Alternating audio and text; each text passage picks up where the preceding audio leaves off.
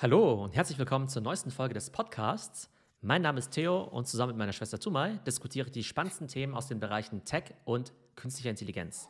Hey Theo, heute geht es bei uns um Generative AI und Fake News. Das ist natürlich ein Thema, darüber könnte man stundenlang sprechen. Wir wollen es heute ganz kurz machen und einfach mal die Hintergründe beleuchten, warum generative AI irgendwas mit Fake News zu tun haben könnte. Inzwischen gibt es ja viele Tools wie Midjourney, wie zum Beispiel auch Runway für Videos, mit denen man sehr schnell sehr gute Inhalte produzieren kann. Das ist natürlich auf der einen Seite super toll, wenn man schöne Bilder machen kann, Content machen kann für seine Blogs oder äh, Marketingmaterialien. Aber es wird in dem Punkt gefährlich, wenn man damit ja Falschinformationen streut oder Bilder manipuliert. Welche Art von Fake News kann man denn jetzt alles mit künstlicher Intelligenz erzeugen? Also Fake News waren und sind natürlich auch schon in der Social Media Ära ein riesiges Problem, wenn es nur um Texte geht. Ne? Also hat man ja gehört, dass in Indien zum Beispiel sich ja solche Kettenbriefe über WhatsApp total krass verteilen und dann irgendwie Millionen von Menschen erreichen, weil irgendjemand irgendwelche Gerüchte gestreut hat und dann halt ziemlich schlimme Sachen passieren wir haben es natürlich jetzt im politischen Kontext viel gesehen, in den USA natürlich auch. Da ja, gab es ja Pizzagate mit ähm, Hillary Clinton. Und da war ja die Idee, dass ähm, Hillary Clinton eigentlich irgendeine Art Echse oder Reptil ist, die in irgendeiner Pizzeria in Washington Kinder im Keller gefangen hält. Und das haben ja so viele Leute geglaubt. Völlig dass absurd eigentlich, ja. ja. Da gab es ja dann Leute, die da plötzlich mit dem Gewehr vor dieser Pizzeria standen, um die Kinder zu befreien oder sowas, ja. Das heißt, schon mit relativ dummen Texten kannst du halt echt viel Schaden anstellen. Und jetzt kannst du natürlich diese Texte massenweise produzieren durch Generative AI, die sich halt auch noch relativ vernünftig oder halt sehr, sehr realistisch und gut geschrieben im anhören. Und als ob die Texte allein nicht schon ein Riesenproblem wären. Jetzt kommen eben auch noch Bilder und Videos dazu oder eben auch Sounds. Und typischerweise sagen wir ja, okay, ähm, das, was wir sehen und hören, das ist halt die Realität. Ne? Also es gibt ja immer, was ich bei den Krimis oder sowas, ne? Dann gibt es ja immer, okay, das belastende Beweismaterial ist halt irgendwie der Mitschnitt vom Telefongespräch oder die Überwachungskamera, die irgendwas aufgenommen hat. Und deshalb können wir sagen, das ist die Realität, das ist der Beweis. Und jetzt kannst du natürlich mit AI super leicht Stimmen klonen. Du kannst natürlich Deepfakes eben erstellen. Du kannst alle Arten von Bildern dann natürlich eben auch ähm, generieren. Und das wird also einfach so eine, wie sagt man immer, Can of Worms äh, aufmachen, also Pandoras Box öffnen. die hunderte, Büchse der Pandora, genau. Ja, in hunderte von Richtungen, die wir heute noch gar nicht äh, ja, äh, uns alle vorstellen können, glaube ich. Ja, das ist ja auch völlig verrückt. Es geht ja nicht mehr nur darum, dass man Beweismaterial wie jetzt zum Beispiel Audio oder Video aus dem Kontext reißt und irgendwie äh, blöd zusammenschneidet, so dass es einen neuen Sinn ergibt, sondern man kann ja Stimmen nehmen und daraus völlig neue ja, Hörstücke produzieren. Also das heißt, die AI kann eine Stimme analysieren und ein neues Audio so produzieren, dass es sich genauso anhört, als hätte jemand etwas gesagt.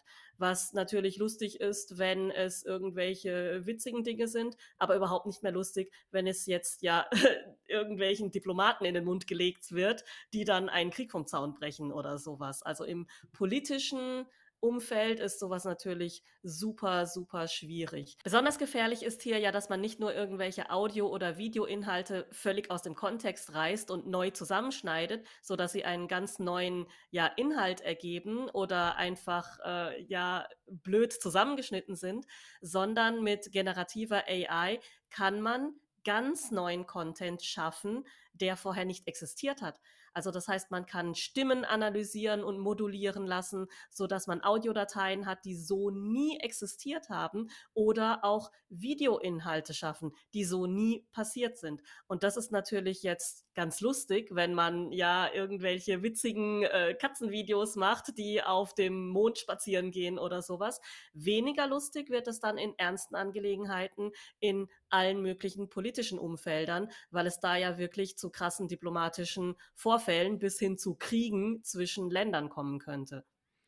Also letzte Woche kursierten auf Social Media ja viele Bilder von Donald Trump und Joe Biden, die dann irgendwie zusammen beim Golfspielen waren oder äh, sich irgendwie super verstanden haben. Es gab auch Bilder von Donald Trump, der dann vermeintlich festgenommen wurde und sich sozusagen gewehrt hat, aber dann von 20 Polizisten gleichzeitig dann irgendwie äh, ja, äh, abgeführt wurde. Oder es gab sogar Bilder von Putin, wie er jetzt, ähm, weiß nicht, so Gefängnisklamotten anhat. Da glaube ich eben schon, dass es eben extrem viel Potenzial für Missinformation gibt. Wir reden jetzt ja nur viel über Social Media Content oder Social Media Kontexte, aber man kann sich auch vorstellen, dass jetzt einfach ja, genau, Messages verschickt werden. Ne? Also Fake News gibt es ja nicht nur auf Social Media, du kannst ja Fake News über E-Mails verschicken, du kannst die ja über Messaging-Apps wie WhatsApp eben verschicken. Ähm, es könnte ja auch eine Voicemail sein, ja. Ich könnte ja auf die Voicemail irgendwie sprechen. Äh, hey, tu mal, ich brauche von dir 10.000 Euro. Das ist jetzt äh, meine Bankleitzahl, überweise es mal bitte dahin, ja. Oder ich brauche jetzt irgendwie drei Bitcoin, überweise mir mal bitte drei Bitcoin auf die Wallet-Adresse XY.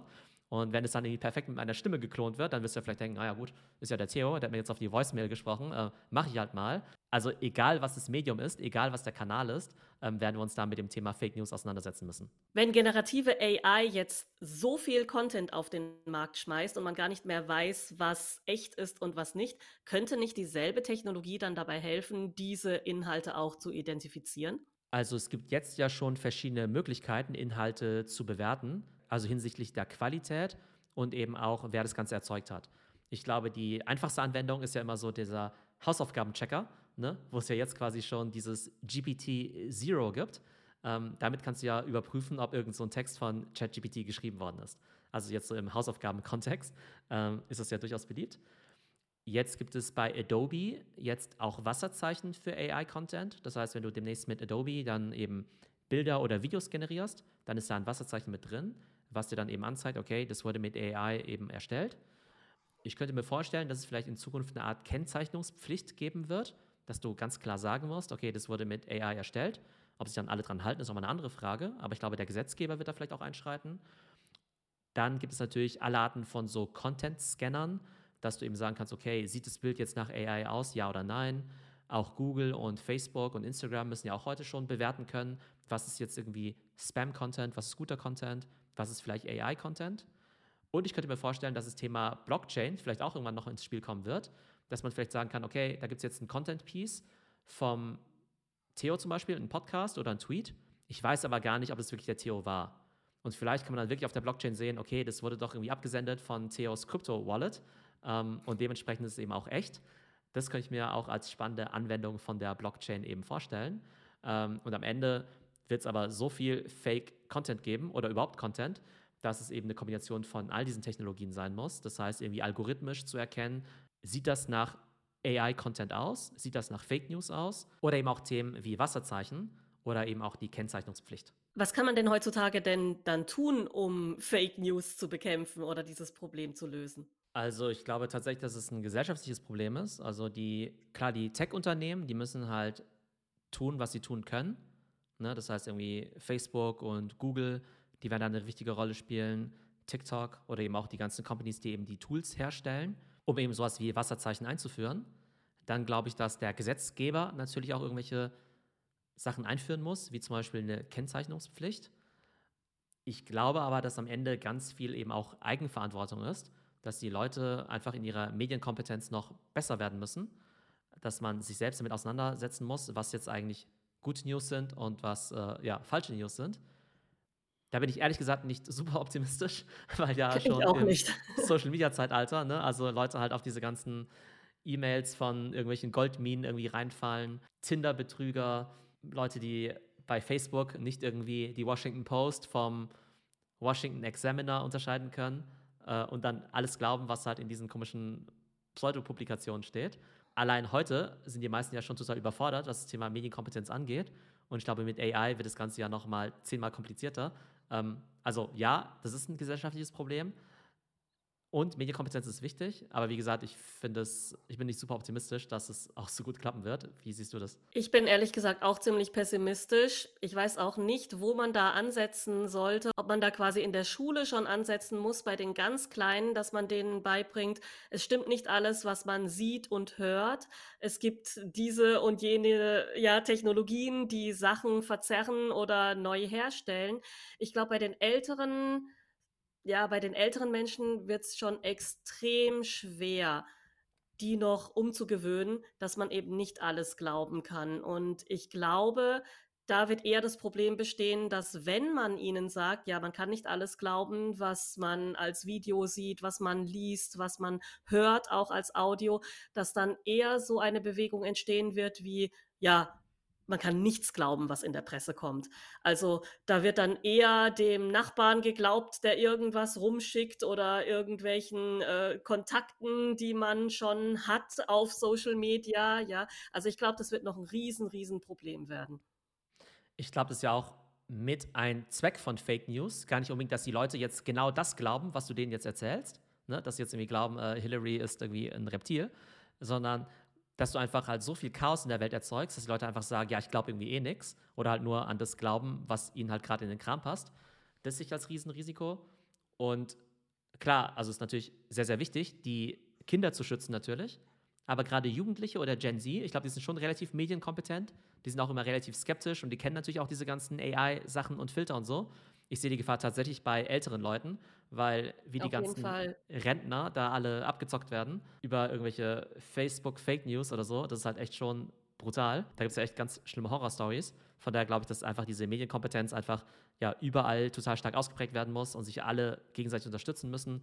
Das heißt, ähm, da sind auch wir angesprochen. Das heißt, wenn ihr euch für medienkompetent haltet, dann solltet ihr auf jeden Fall auch eure Freunde, eure Eltern, eure Tanten und Onkels, eure Familie auf jeden Fall auch bei dem Thema unterstützen und die eben auch in diese ja, spannende, aber auch so ein bisschen scary Welt der Gen AI mit einführen. Generative künstliche Intelligenz, also Generative AI, total ja mächtig, was das Generieren von Content betrifft, Audio, Video, Texte, aber auch eine Riesengefahr, was Fake News und Desinformation betrifft, werden wir jetzt einfach in der nächsten Zeit in einer Flut von Falschinformationen und irgendwelchen ja random generierten Audio- und Videostücken ertrinken, sodass wir überhaupt nicht mehr sagen können, was davon Wahrheit ist und was nicht. Prinzipiell bin ich ja immer ein Freund von neuen Technologien und vom Fortschritt und sehe eigentlich auch immer eher die Chancen als die Risiken.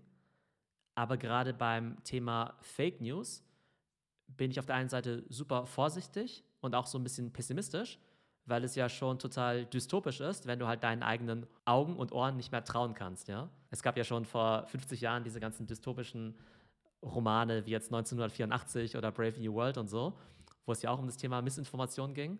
Und damals konnte man sich ja einfach nur vorstellen, dass irgendwelche Propaganda halt über irgendwelche Lautsprecher oder über Pamphlete oder Zeitungen oder so verteilt wird. Aber natürlich nicht, dass du perfekt jetzt Stimmen und Bilder und Videos dann eben simulieren kannst. Gen AI wird unglaubliche Fortschritte und Benefits bringen, was irgendwie unsere Produktivität und Kreativität angeht.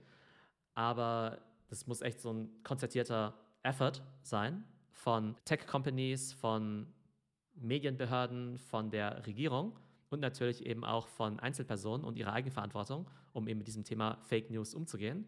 Von daher, also bei all dem Enthusiasmus, den ich habe rund um das Thema Generative AI, ist das Thema der Fake News sogar das Thema, was mir am meisten Sorgen bereitet, sogar noch mehr als das Thema AI und was das für die Zukunft der Arbeit bedeutet. So, das war unsere heutige Folge zum Thema künstliche Intelligenz und Fake News. Wir hoffen natürlich, dass euch die Folge gefallen hat.